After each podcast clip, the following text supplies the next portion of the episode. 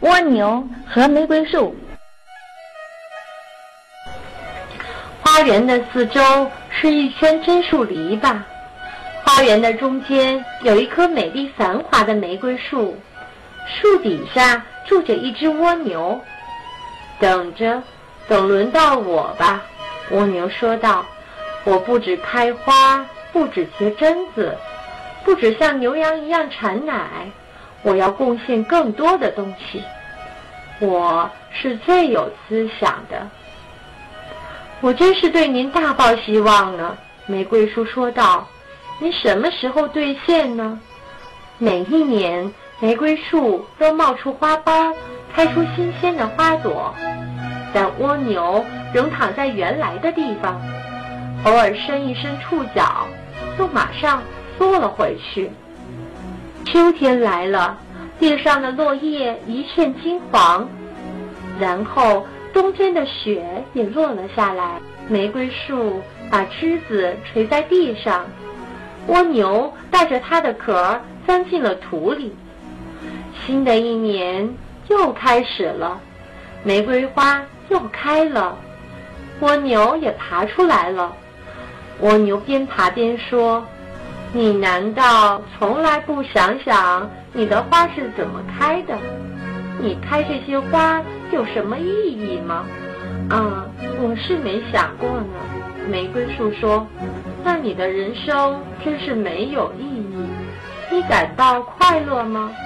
蜗牛说：“太阳这么温暖，空气这么清爽，我在欢乐中开花，发出醉人的香气。”这难道没有意义吗？玫瑰树说。蜗牛说：“那你真是一个少有的头脑简单的家伙，并不是人人都能像你一样善于思考的。”玫瑰树一边发出更多的芳香，一边说：“可是，难道说我们不应该把我们最好的东西奉献给世界吗？”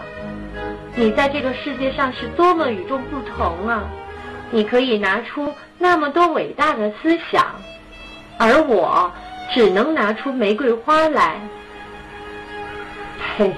只有你这种傻瓜才会想出拿些花给世界，还有那些拿出奶的牛和羊。我给世界的只有唾沫。我活着就是为了自己。蜗牛不屑地爬开了，蜗牛仍旧懒散地待在壳里，而玫瑰树还是年复一年的认真地开着花。世界和它没什么关系。许多年过去了，蜗牛变成了泥土中的泥土，玫瑰树也变成了泥土中的泥土。虽然如此。我们却可以在一本诗集里，或是发黄了的照片簿里，找到一朵枯萎的花，曾经在太阳下微笑的无忧无虑的玫瑰，却从没有人记得那只总是在思考的蜗牛。